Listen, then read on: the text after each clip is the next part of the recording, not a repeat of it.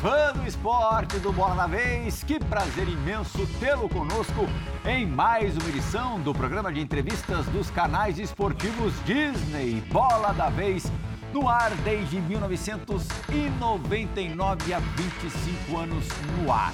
Jovens Eugênio Leal e Fernando Campos, pela primeira vez, esse especialmente jovem, participando do Bola da Vez. Um prazer te ter aqui na, na bancada, seja bem-vindo. Muito obrigado. Jovem é o nosso convidado hoje também, entrevistado Paulo Brax, 42 anos, é isso, Paulo? Quase 43. Quase, então ainda conta 42, vai por mim. É mais dono de um ecletismo inédito, talvez, no, no futebol. Eu vou rapidamente passar a biografia do Paulo Brax para você, fã do esporte. Começou, como ele é advogado, começou sendo professor é, de direito desportivo. Depois, me corrija se eu errar na cronologia, auditor do STJD, presidente da comissão disciplinar do STJD, aí ele mudou o lado do, do balcão Começou a trabalhar na Federação Mineira de Futebol como diretor de competições, interessou-se pelo futebol de base, foi trabalhar inicialmente na base do América, é, das Minas Gerais, do América, onde teve um trabalho muito bem sucedido na base e no profissional. 2020 talvez tenha sido o principal ano, o melhor ano da história do, do América no time de cima, no profissional. Foi para Porto Alegre, para o Internacional, é, do Internacional para o Vasco da Gama, aonde permaneceu até o final de 2023 como diretor executivo, executivo de futebol é, da, do Vasco SAF. De todas essas atividades, agradecendo pela, pela sua presença aqui, pela sua vinda ao Bola da Vez, qual que te deu mais satisfação pessoal e, acho assim, profissional barra pessoal? Perfeito, Plihal. Obrigado pelo convite. Um prazer muito grande estar aqui. Acompanho desde 1999. É muito, muito, muito satisfatório para mim estar aqui com, com o Fernando, com o Eugênio, com você.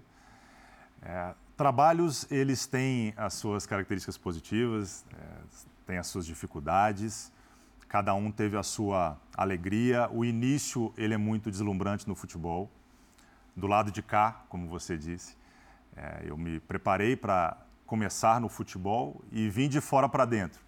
Então, depois da área jurídica e da área acadêmica, você trabalhar dentro de um clube de futebol, próximo de um, de um gramado, próximo dos jogadores, é uma alegria que ela foi única. Uhum. Então, o início ele foi muito é, emocionante para mim no América, na base do América, uma estruturação de um clube que, que tem um DNA de formação muito grande. É, e cada um dos clubes em seguida me deu também muitas alegrias. Dois clubes de camisa muito pesada, dois clubes de pressão muito grande, o que é inerente à, à história dos clubes. Tanto internacional, também com uma cultura diferente de cidade, então tudo muito novo. É, Para mim, que sou, de, sou, um, sou um mineiro de, de raiz, e, e o Vasco, agora nesses últimos um ano e meio, um, um, uma proximidade muito grande com a realidade de um clube do tamanho do Vasco, porque no Internacional peguei um período de pandemia, uhum. então tive um período de, de, estádio vazio. Aqui no Vasco não, aqui no Vasco foi uma, vamos dizer que foi uma realidade mais próxima do que é o futebol. É, do lado positivo, do lado negativo, do lado, do lado real. Então acredito que todos eles me deram muita alegria e eu tenho muitas alegrias ainda a percorrer nessa carreira. Acredito que eu sou jovem, mas me preparei para conquistar outros desafios. Apesar de ter sido num momento, como você acabou de dizer, atípico por conta é, da pandemia, é, sabemos como é que a banda toca no Rio Grande do Sul. A coisa mais polarizada, a imprensa indo na goela. E você teve, especialmente no segundo ano no, no Vasco da Gama, também é, turbulências grandes. Onde a chapa esquenta mais? No Colorado ou no Vasco? Depende. Do lado externo, no Colorado. Uhum. É, realmente, no internacional, o lado de fora do CT pulsava muito forte. Uhum. É, torcida, é, imprensa, conselheiros, é um clube é, eminentemente associativo político, historicamente político. A política é muito forte nos clubes de Porto Alegre, que são clubes que têm uma, uma semelhança muito grande na estrutura, na cultura, na mentalidade. Então, de fora para dentro, foi lá. É, no Vasco foi mais de dentro para fora. A pressão que, que a gente teve, o calor que a gente teve, a, a chapa esquentando, foi de dentro para fora. É, então, acredito que 50% para cada um, um de fora, o outro de dentro, mas é, é inerente à profissão, é inerente ao futebol. Eu acho que ele está se tornando um esporte de cada vez mais pressão.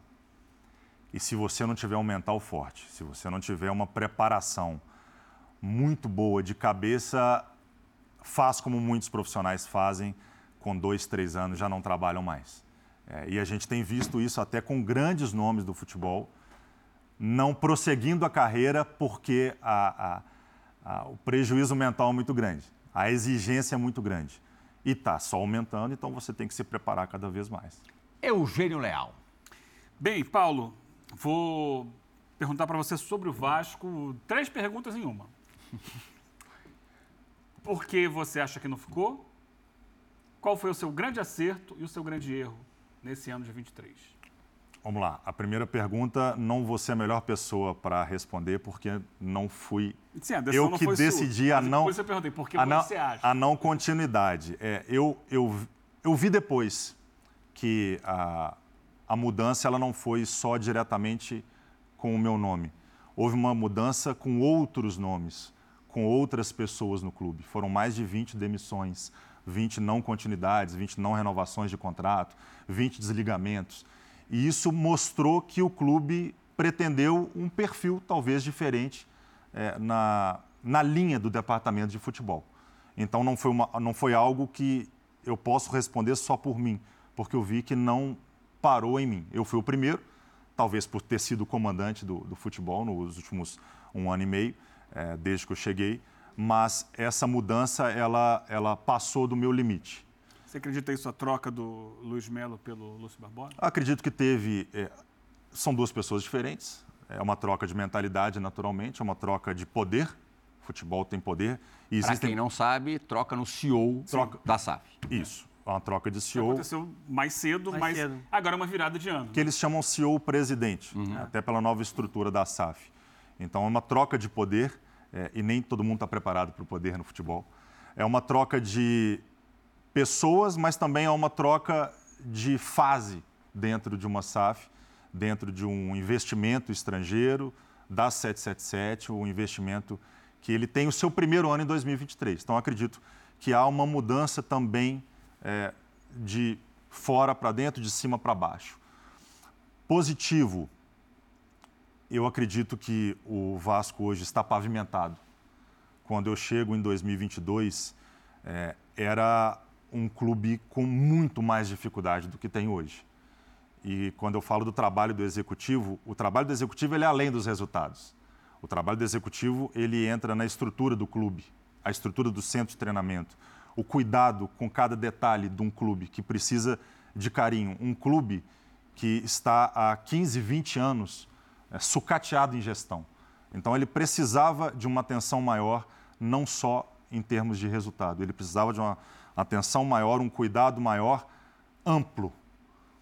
É, acredito que as negociações em 2023, que foi o ano de maior arrecadação da história do Vasco da Gama, elas obviamente refletem positivamente dentro de uma empresa, porque você gera a maior receita da história de 125 anos de um clube. Então isso é muito positivo. Deixar um elenco competitivo montado também é muito positivo porque também quando eu chego é um elenco de Série B, não um time de Série B, uhum. um elenco de Série B. E quando eu saio é um elenco de Série A e um time de Série A que com poucas peças sobe o seu andar. Então isso é muito positivo. Eu acredito que eu deixei uma história muito boa com funcionários, jogadores e com esse primeiro ano da SAF, porque alguém tinha que começar esse primeiro ano difícil de uma SAF, de reformulação total, de mudança radical. E isso foi feito. Eu fui a pessoa responsável por isso, junto com a minha equipe de trabalho. E acredito que isso foi muito bem sucedido. Quer dizer, deixar um elenco competitivo vai contra quem te critica por ter gastado é, o dinheiro de forma errada, gastado mal o dinheiro. Eu, eu quero falar sobre isso. Eu acho importantíssimo a gente falar sobre isso. Só para não deixar ele uhum. sem a resposta do, dos erros, eu acredito que os erros eles são naturais dentro de um universo de gestão, dentro de um começo de um clube turbulento, um clube com a pressão muito grande, uma labareda muito alta. Os erros aconteceram, que foram erros que eles foram primeiro, eles aconteceram. Segundo, eles foram identificados. E terceiro, eles foram corrigidos a tempo. Paulo. O Vasco tinha o objetivo de permanecer na Série A em 2023 e ele permaneceu mesmo com as dificuldades. É, só para entrar nessa alçada do erro, você considera que foi um erro da sua gestão ali? A demora da demissão do Barbieri e a demora para encontrar um novo técnico, o Vasco fica quase um mês sem um técnico até a chegada do Ramon Dias. Você considera que esse foi um erro da sua gestão? É fácil a gente olhar de trás para frente.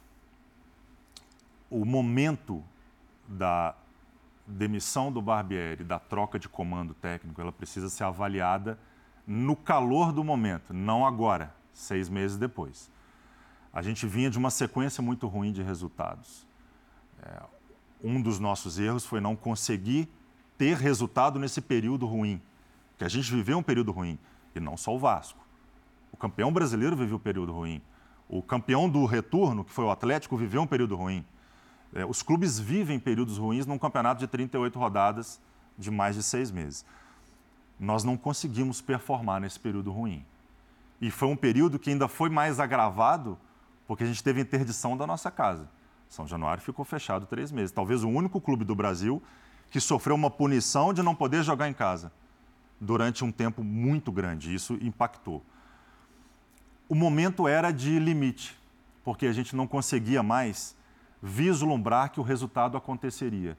E analisando aquele momento, se passaram 10, 11 jogos, foram seis derrotas seguidas. E no meio dessas seis derrotas seguidas, uma goleada para o Flamengo, que pesa muito. É, a gente tomou quatro gols no primeiro tempo. Sim. É, o momento da competição, o que tinha ainda para frente, porque a gente estava ainda próximo de fechar o primeiro turno, as opções do mercado, a filosofia que precisava ser mudada na segunda janela de contratações, que aí não foi um erro meu, mas foi um erro geral de ter outro erro, já te respondendo na, na pergunta dele, um outro erro foi acreditar que o planejamento de início que não foi meu sozinho, óbvio que a caneta não era minha, nada foi unilateral e monocrático no Vasco, e nem deveria ser, e nem deverá ser. Acreditar que aquele elenco teria força suficiente para ser competitivo em alto nível, apesar do início positivo no brasileiro. Então a gente precisava trocar a filosofia. Qual que seria um outro erro? Manter a mesma filosofia do início do ano. Sim. Então a gente conseguiu trocar a rota. Então eu entendo que o momento da, da troca do treinador foi o momento que chegou no limite. Não dá para saber, nunca nós vamos saber se a gente tivesse feito a troca antes, se seria positivo como foi e se os nomes que estavam disponíveis com um dia de cargo vago e chegassem ao Vasco fariam o mesmo trajeto positivo que o Ramon Dias acabou fazendo. O, o Ramon Dias, você teve a possibilidade de contratar o Ramon Dias antes ou só depois, realmente, quando ele é oficializado? Porque eu lembro que existia um interesse, pelo menos a imprensa fala muito, no Gustavo Alfaro foi o técnico da seleção equatoriana na, na, Copa do Mundo, um bom técnico, também experiente. Existiu a possibilidade de contratar o Ramon Dias antes ou não? Existiu a possibilidade, mas a decisão, ela foi uma decisão colegiada. Uma decisão que ela exigiu relatórios da empresa, relatórios estes que desde o início do ano a gente trabalhava para que chegassem com um pouco mais de celeridade, e não é uma crítica, é só uma constatação de que o nosso futebol exige um pouco mais de pressa, ainda mais com, como diz o Plihal, a chapa esquentando, porque esquenta para quem está aqui. Não esquenta para quem está na Europa ou nos Estados Unidos. É uma falta de entendimento da realidade do futebol brasileiro que você sentiu da 777. Primeiro ano. Sim. Foi natural. Sim. Mas foi um primeiro ano e eu achava que isso era natural. É, só não posso ser responsabilizado por isso sozinho. Mas o Ramon ele estava dentre alguns nomes que a gente entendia como um perfil e a gente chegou a aproximar de um outro treinador e esse treinador acabou recuando. Quem? Gente... Agora, agora você pode falar. Não, não vou falar. Não era posso, o Alfaro? Não posso. Não, não era o Alfaro. Isso não eu posso falar com ele que não era o Alfaro. Vamos lá, era um treinador estrangeiro, mas ele não acabou não fechando e a gente, vamos dizer, perdemos aí uns três dias que já poderia ter antecipado a, a vinda do Ramon. O Ramon chega num período de parada FIFA, foi um período muito importante para poder treinar os atletas, para eles conhecerem a nova metodologia do treinador e mudar. E a gente mudou muito. A gente aproveitou muito o que o Barbieri fez durante o ano. Eu sei que as pessoas é mais fácil criticar o trabalho dele, mas aproveitamos muito do Barbieri. O melhor extrema do Vasco no ano, que foi o Gabriel Peck, ele começa a ser trabalhado pelo, pelo Barbieri no início do ano, Sim. porque na Série B de 2022 ele não performa como performou em 2023. É, então, o trabalho ele foi aproveitado do que foi de positivo e nós mudamos a filosofia. É um treinador completamente diferente. O Barbieri e o Ramon Dias são diferentes. E a, e a nossa ideia era essa: é fazer diferente, mudar a, a, a, filosofia, mudar a mentalidade, mudar o apito. E ele estreia contra o Atlético Paranaense, a gente perde em casa, com o estádio vazio. A gente vem pra, aqui para São Paulo para jogar no, no, no estádio do Corinthians e a gente perde. E ali, nunca falei isso, ali a gente tem uma virada de chave muito interessante, porque a gente tem um problema no vestiário entre jogadores, um problema que depois a gente foi entender que ali a gente traçou uma, uma reta e a partir do jogo seguinte foi contra o Grêmio, a gente venceu o jogo e a gente decolou no campeonato. Então foi importante. Foi a primeira vitória do Ramon, ainda com o estádio vazio, e foi uma retomada que a gente teve no campeonato. Então a troca ela foi no momento que chegou no limite e ela acabou sendo eficaz porque o, o, objetivo do ano, que era a permanência, acabou acontecendo com o Ramon no momento que ele chegou. Você disse que queria falar a respeito dos que te acusam Sim. de ter gastado mal dinheiro. Sim, vamos lá. É, eu falei, na primeira entrevista que eu dei, não pela TV, uhum. após a saída, eu disse que é o mito dos 100 milhões. O que eu falo que é o mito dos 100 milhões? É, os 100 milhões de investimento, que inclusive já foram replicados esse ano de 2024 com menos de 30 dias, é, os mesmos 100 milhões. 100 milhões para um elenco que é montado, ele é diferente de uns 100 milhões para um elenco que nós não começamos do zero. Nós começamos do negativo. A gente teve que ter saída de 35 atletas. É, nada contra os atletas que estavam comigo quando eu cheguei ao Vasco, mas é uma constatação. Nenhum jogador titular em 2022 jogou a Série A em 2023. Então, o perfil do elenco era um perfil de Reformulação total. Total, radical. Os 100 milhões, eles foram o início de um processo de reformulação total. O Vasco precisava de goleiro à ponta esquerda. O Vasco precisava de peças além de banco. Mas com 100 milhões, sem um time montado, ele não é um grande valor.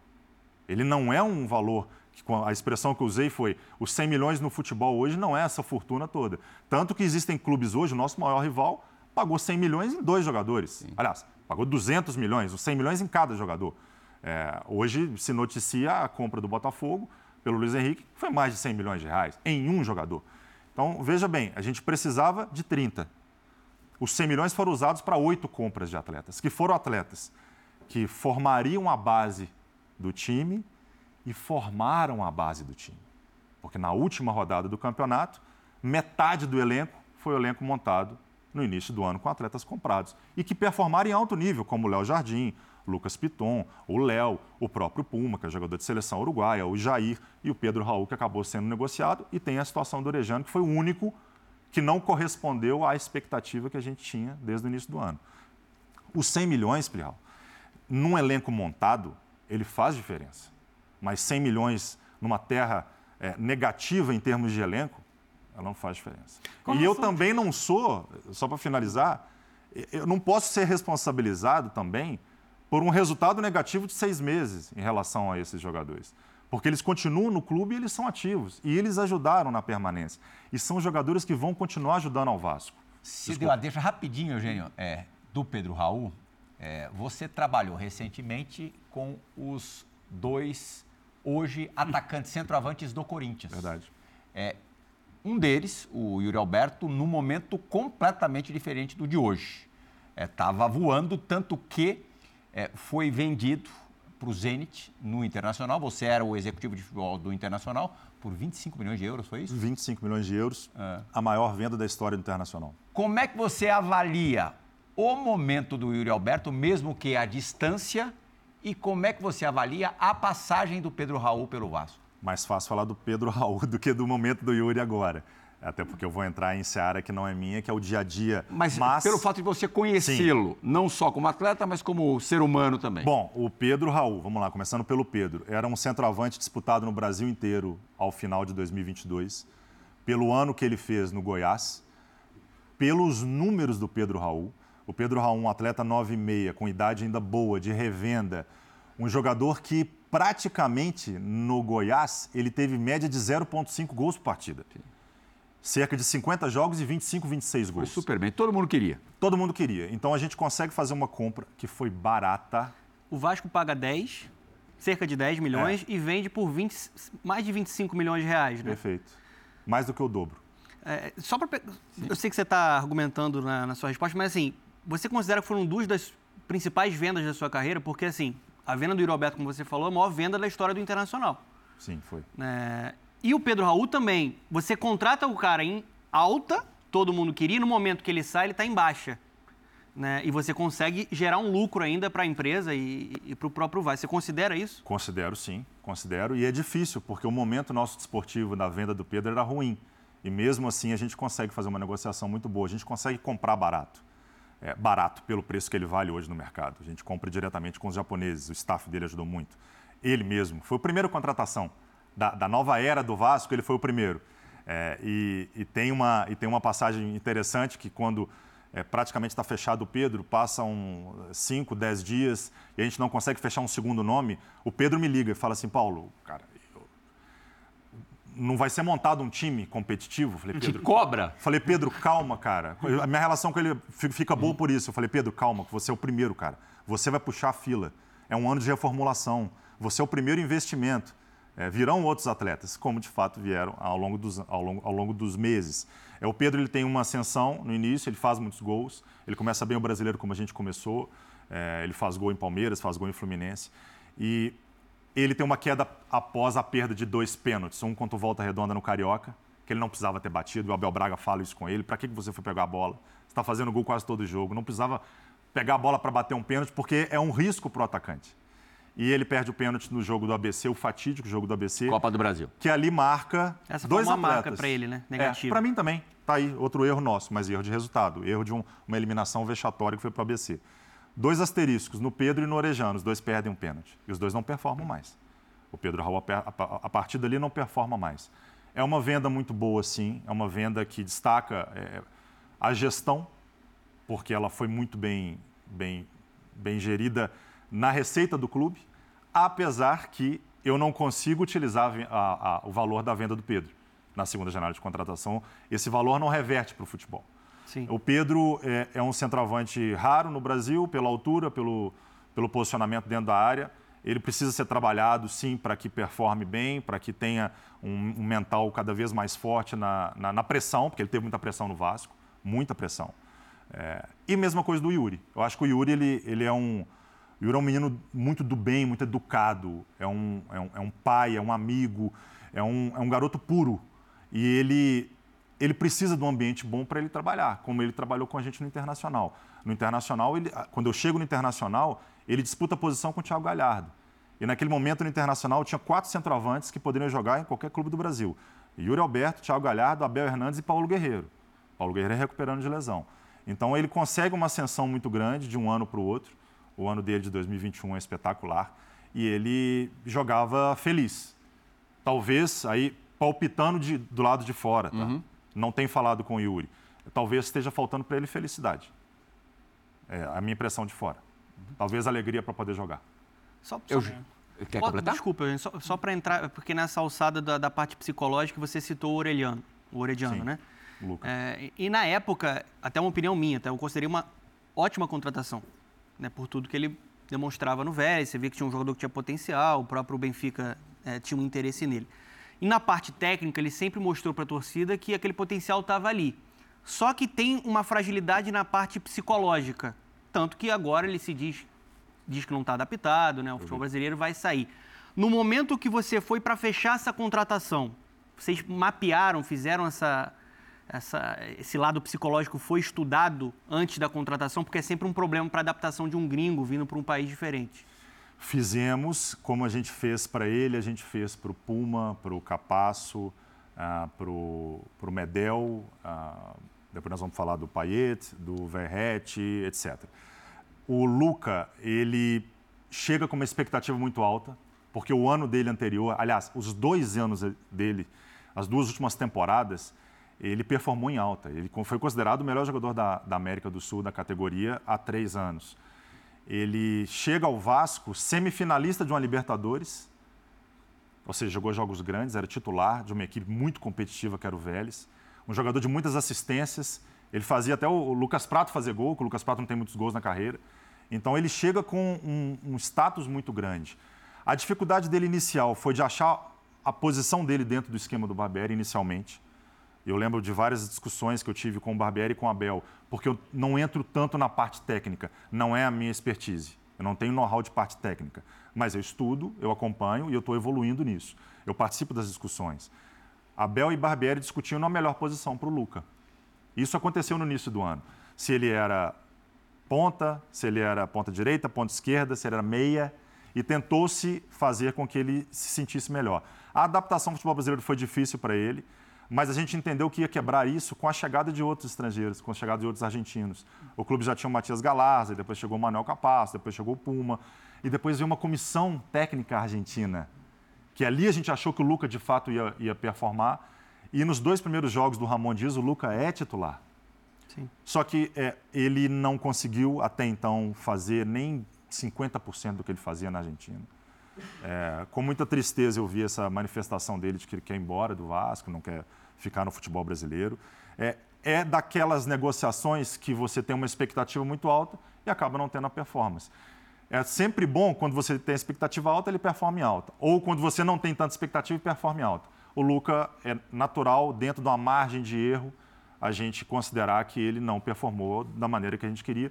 A gente trabalhou muito o mental dele, mas não é só a gente trabalhar. Tem que ser um conjunto para poder é, fazer aquele atleta performar melhor.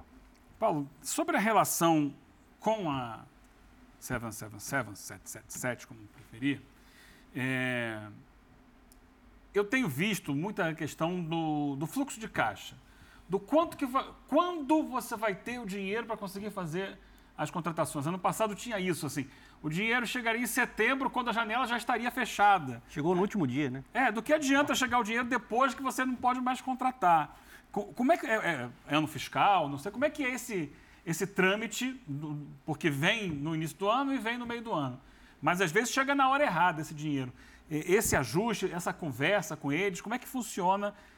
Porque às vezes o clube precisa é, de um outro momento. Né? Eu lembro que, mesmo eh, logo no início do, do, da parceria, em 2022, ainda na Série B, era a mesma coisa. Quando foi tudo fechado, não, vai chegar, mas agora não pode mais mexer no time. Às vezes chega na hora errada e, pelo que a gente escuta de clubes que venderam jogadores para o Vasco, às vezes Paga dinheiro não chega para o clube ou demora para chegar para o é, clube. Atrás. Bom, a pasta não era minha. Lidar com a área financeira nunca foi uma atribuição minha. E por isso que eu precisava tanto das pessoas do clube para me auxiliar na parte do futebol com essa, é, é, é, vamos dizer assim, com essa destrava da parte financeira. Essa parte era do Luiz Melo? Essa parte era do CEO e do diretor financeiro, que hoje virou CEO, né, se tornou CEO. Era o Luiz Melo e o Lúcio Barbosa. Sim. É, hoje o Lúcio Barbosa como CEO. Então essa pasta era deles. Eu nunca tive uma reunião com a parte financeira da 777. Eu nunca participei de nenhum debate sobre a parte financeira com a 777. O meu contato na empresa era só com a parte técnica, com a parte desportiva. Eu tinha reuniões semanais com o diretor esportivo do grupo, com os diretores esportivos dos outros clubes, Genoa, Liège, Hertha Berlim, Red Star, Melbourne e, e depois futuramente seria o, o Everton.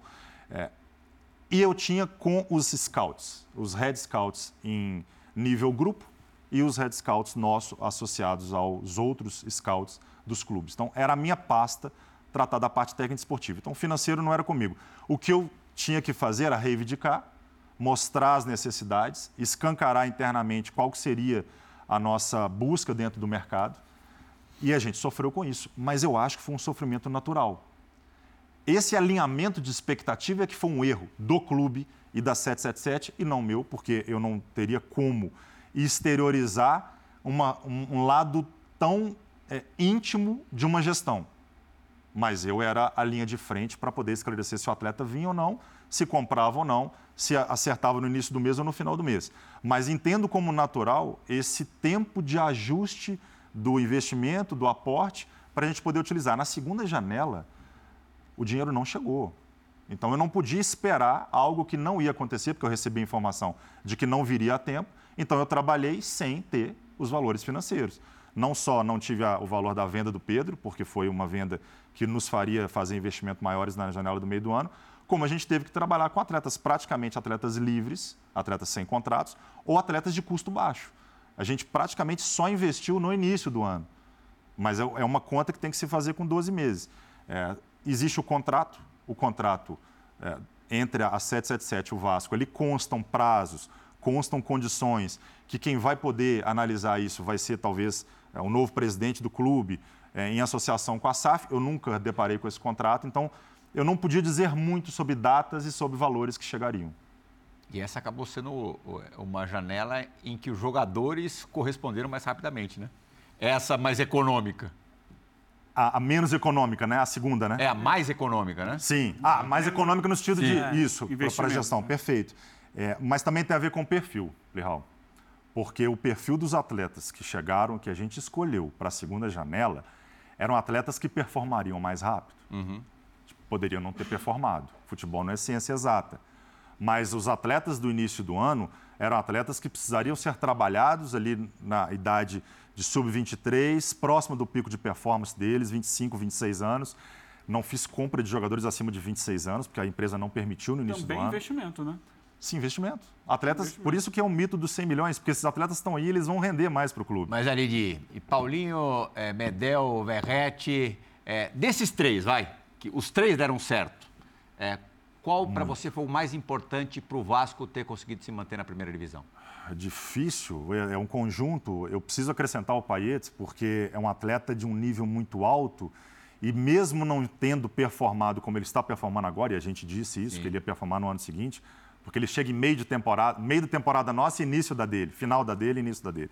É, somado ao, ao, ao, francês, eu acredito que o Gary Medel, o Paulinho e o Verrete, cada um na sua área, defesa, meio e ataque, eles foram essenciais na retomada nossa, junto com a comissão técnica e com os outros jogadores que já estavam. Porque o Medel, na verdade, ele é contratado numa expectativa dele ser um protetor da zaga. Sim. Ele é contratado para ser quase como primeiro volante, uhum. mesmo ele jogando na zaga na seleção chilena.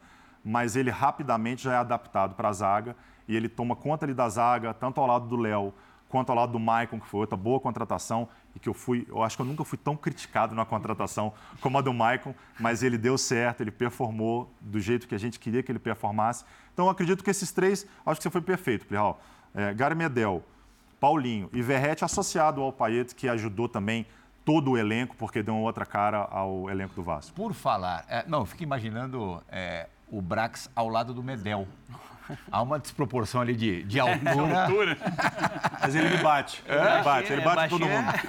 Baixinho é foda. Falamos tanto do Paê que agora acho que a gente tem que mergulhar nessa contratação totalmente inesperada é, de um jogador de destaque no futebol europeu, de um jogador é, que já atuou na seleção francesa em Eurocopa e a gente sabe como é essa geração francesa, mas na verdade, quem vai se aprofundar no assunto, quem vai mergulhar no paê é o nosso companheiro Breiler Pires.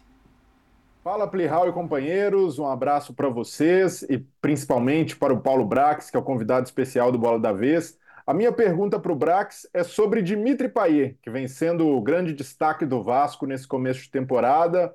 E eu queria saber do Brax qual foi o grande argumento que eles utilizaram na época para trazer o Dimitri Payet da França e para um clube que estava disputando, lutando contra o rebaixamento na ocasião, e se de alguma forma ele surpreende com essa entrega, com essa dedicação do Payet, que perdeu mais de 8 quilos, tem demonstrado uma grande forma física, se ele imaginava que o Payet pudesse se entregar de corpo e alma a um clube brasileiro.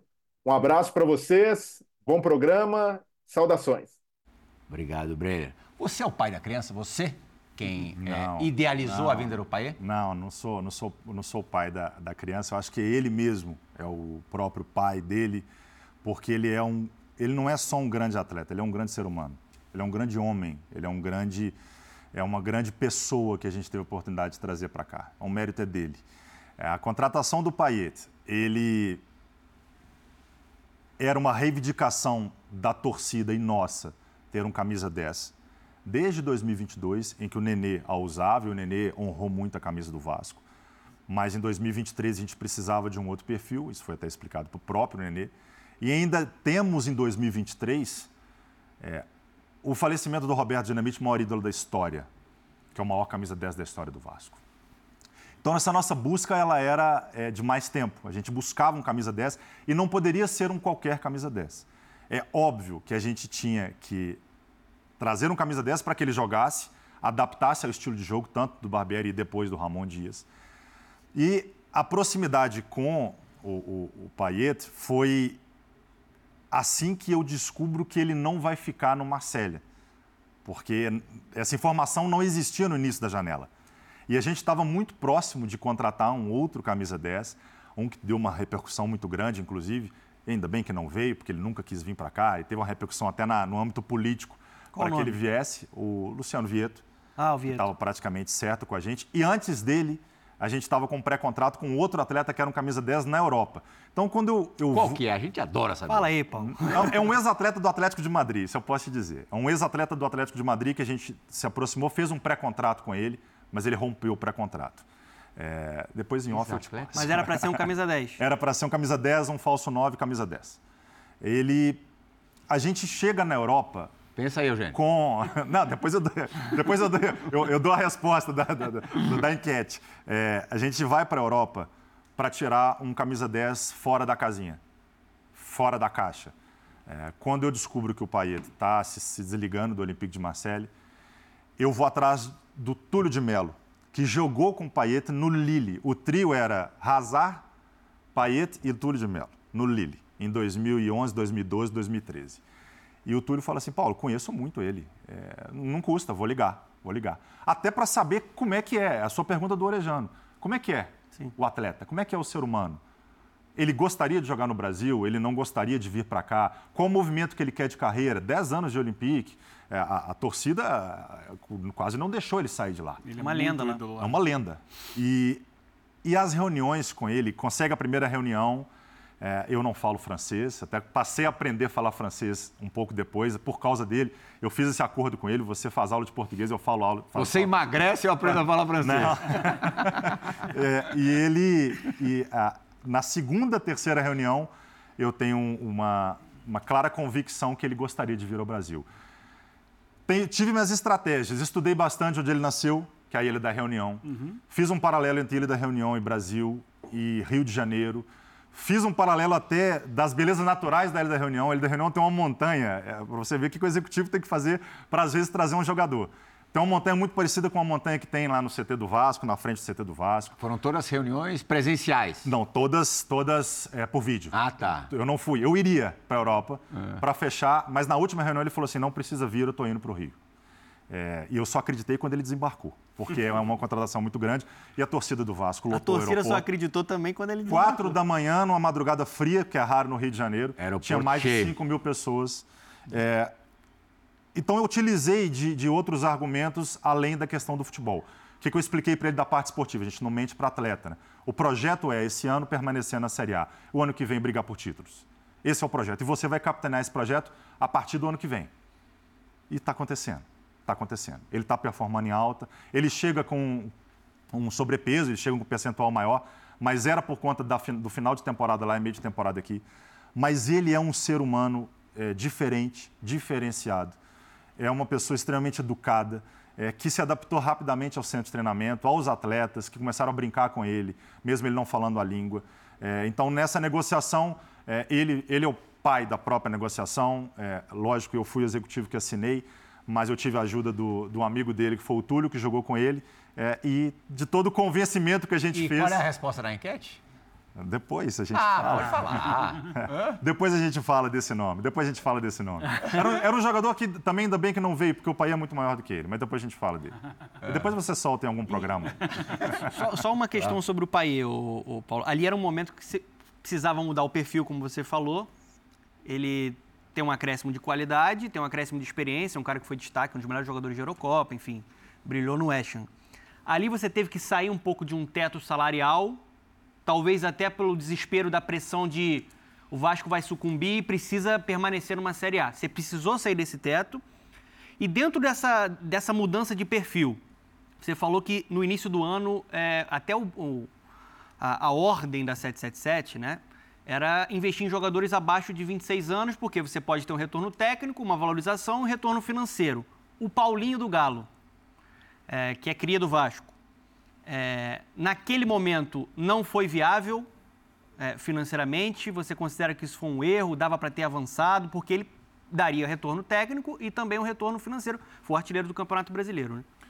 Por partes. É, o, como não permitiram que eu fizesse compras no meio do ano, como não viabilizaram financeiramente, isso não é uma crítica, foi a realidade que eu tinha que trabalhar com a realidade que eu tinha na época. É, eu aumentei a folha. Eu precisei aumentar a folha. E a gente tinha sobra para aumentar a folha. Então, sim, passei do nosso teto financeiro, nosso teto eh, de salário, que já tinha sido superado com a chegada do Gary Medel, que é um jogador capitão de seleção do Chile, duas vezes campeão da Copa O América. Paê hoje deve ter um dos maiores salários do futebol brasileiro. Não. Não? Não, porque pelo que eu tenho visto de Folha e de outros clubes, ele ainda está longe, longe de valores que se pagam nos principais clubes do Brasil e que têm as maiores receitas. Ele está longe. Mas para a realidade do Vasco, Sim. é, ele era o maior. Então, ali eu precisei mudar, junto com a minha equipe de trabalho, a filosofia. Então, a gente contrata jogadores mais velhos, de experiência, de hierarquia e de liderança. Respondendo a sua pergunta lá de trás, de mais um erro. A gente não identificou que o elenco precisaria de maiores lideranças, liderança de vestiário.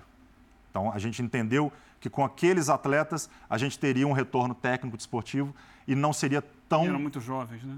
Nem tanto muito era muito jovens o elenco como um todo era um dos mais jovens do brasileiro.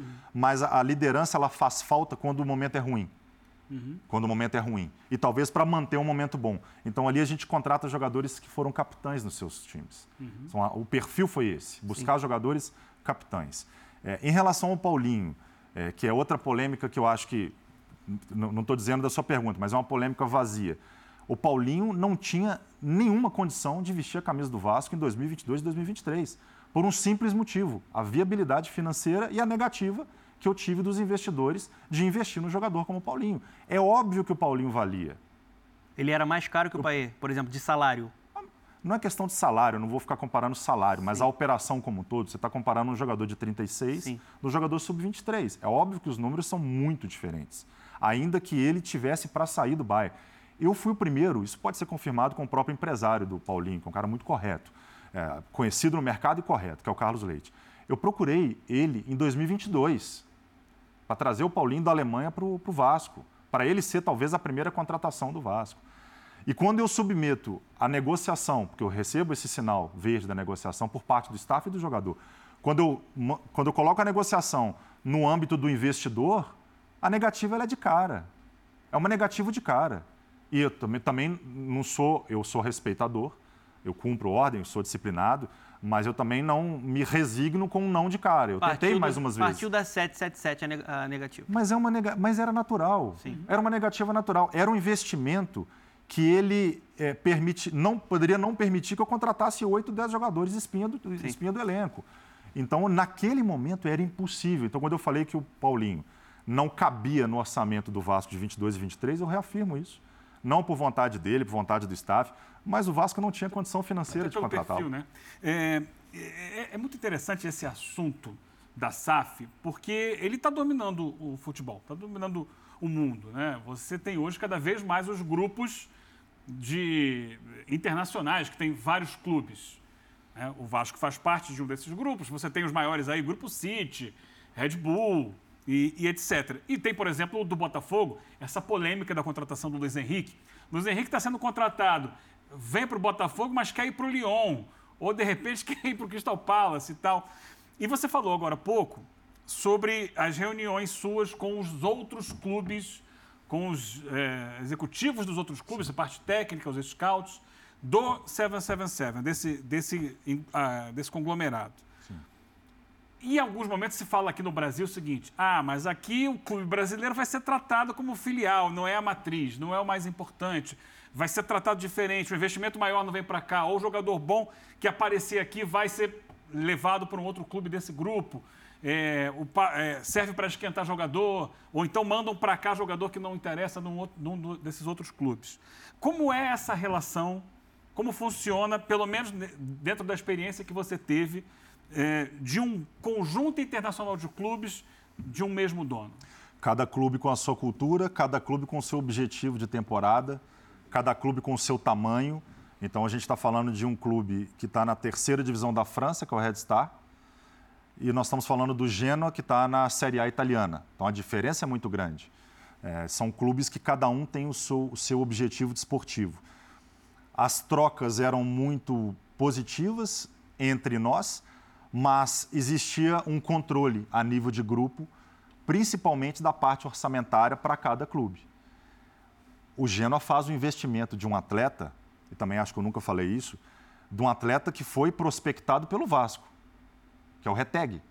A gente prospecta o jogador, a gente acompanha o jogador, a gente vai com o scout lá dentro é, da Argentina para acompanhá-lo e o Genoa acaba comprando ele por mais de 10 milhões de euros, valor que a gente nunca pôde utilizar mas, aqui dentro do Brasil. Mas utilizando do trabalho de vocês? Sim, utilizando o nosso trabalho. O, a rede de scouts era muito ligada. Uhum. As reuniões eram semanais. É, então a gente tinha essa proximidade, uma proximidade com os scouts, uma proximidade técnica.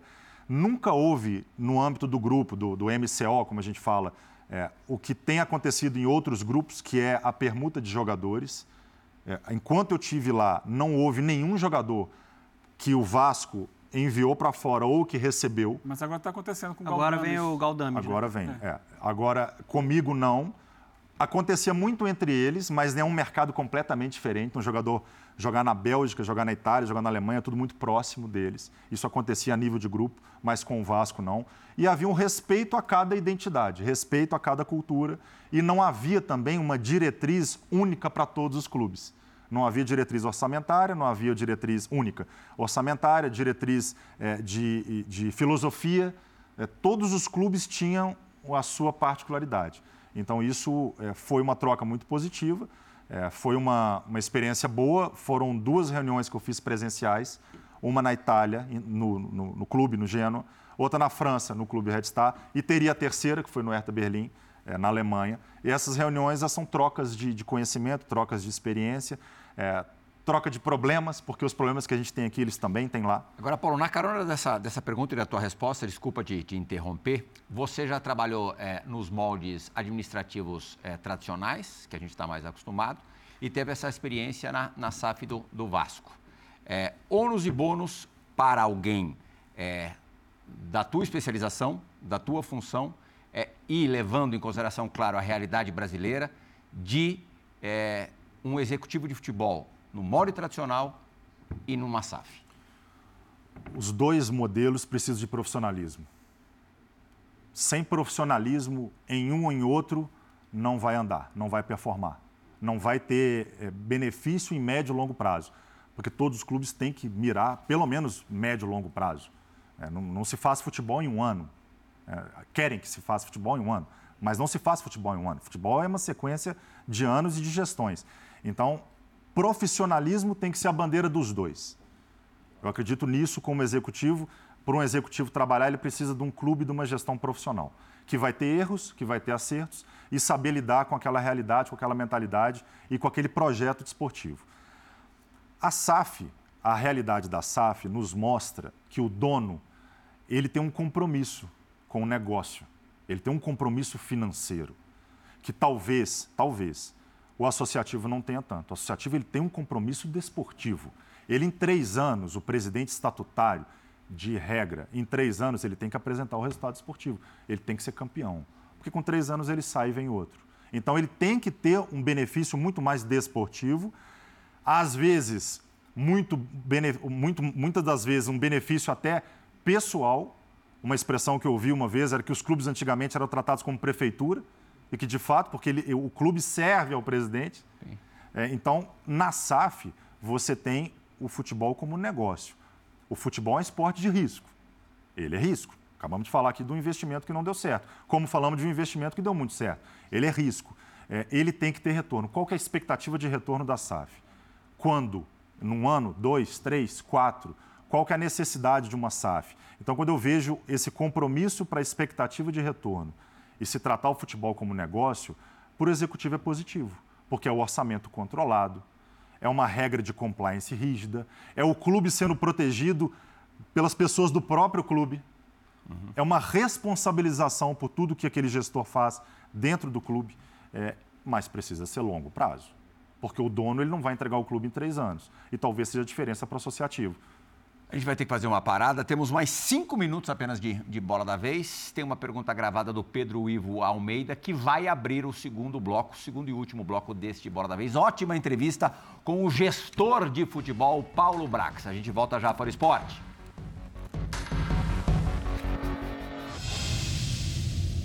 Fala, Plihal. Fala, turma do Bola da Vez. Tudo bem? Agradecer a presença do Paulo, poder fazer uma pergunta a ele. É, duas perguntinhas em uma, da mesma pauta, e algo que tira muito som do torcedor, gera muita curiosidade do torcedor. Falar sobre os processos da 777, você que esteve lá dentro do Vasco pela 777. Como é que é exatamente esse processo de contratação? O torcedor tem dúvida até hoje. Vocês contratavam, negociavam com o jogador e depois levavam para o aval da 777? Ou primeiro recebiam um aval do nome para depois ir atrás desse jogador? E teve algum nome específico que foi vetado pela 777? Ainda sobre a empresa, sobre a SAF do Vasco, o que falar para tranquilizar ou não os torcedores? Você que esteve lá dentro, Paulo, sobre o que é a 777 pouco se fala, pouco se comenta, principalmente por parte dos americanos, e muito se lê, especialmente uma matéria da imprensa estrangeira no ano passado que dizia que a empresa não era viável financeiramente, levantou muitas dúvidas, os negócios não se pagariam, então a gente hoje tem mais dúvidas que respostas.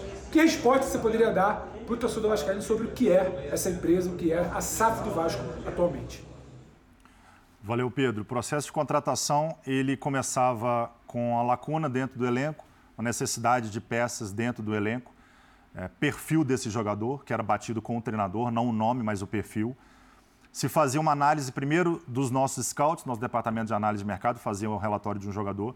Quando a gente tinha aquele relatório aprovado, a gente enviava aquele relatório a nível de grupo, então a 777 fazia um relatório a nível de grupo, então a gente tinha dois relatórios, um do Vasco e outro da 777. Aprovado o nome pela parte esportiva, a gente ia para o orçamento. Teve algum veto?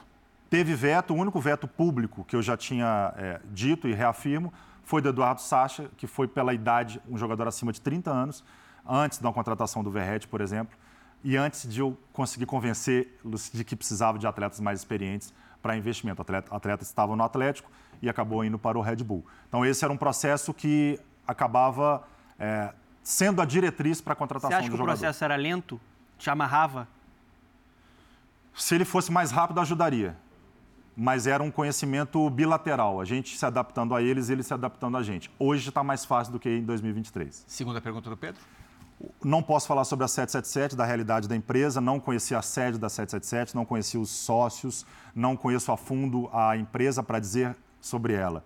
Lidei com a parte esportiva da, da empresa. Vou falar sobre o Vasco. O Vasco está pavimentado, o Vasco é um outro clube, a nova era do Vasco já começou com essa nova é, realidade Série A, de ter um elenco competitivo, de ter um elenco para brigar em cima. E eu acredito que a torcida vai ter, sim, muitas alegrias é, nos próximos anos, principalmente comparado aos últimos 20. Peço para você responder de forma bem sucinta mesmo, que a gente tem dois minutinhos de, de programa. É, você, apesar de jovem, está é, tá longe de ser bobo. E você sacou ali naquela última entrevista coletiva, pós vitória é, e permanência na Série E, vitória contra o Red Bull Bragantino e permanência é, consequente é, na Série A, é, que o Ramon Dias e o seu filho Emiliano, na hora que você falou em continuidade no trabalho para 2024 e tal, é, olharam um para a cara do outro. Até acho que é o Emiliano quem olha para o Ramon, né? Eu não sei se você percebeu na hora, mas depois você viu essa imagem.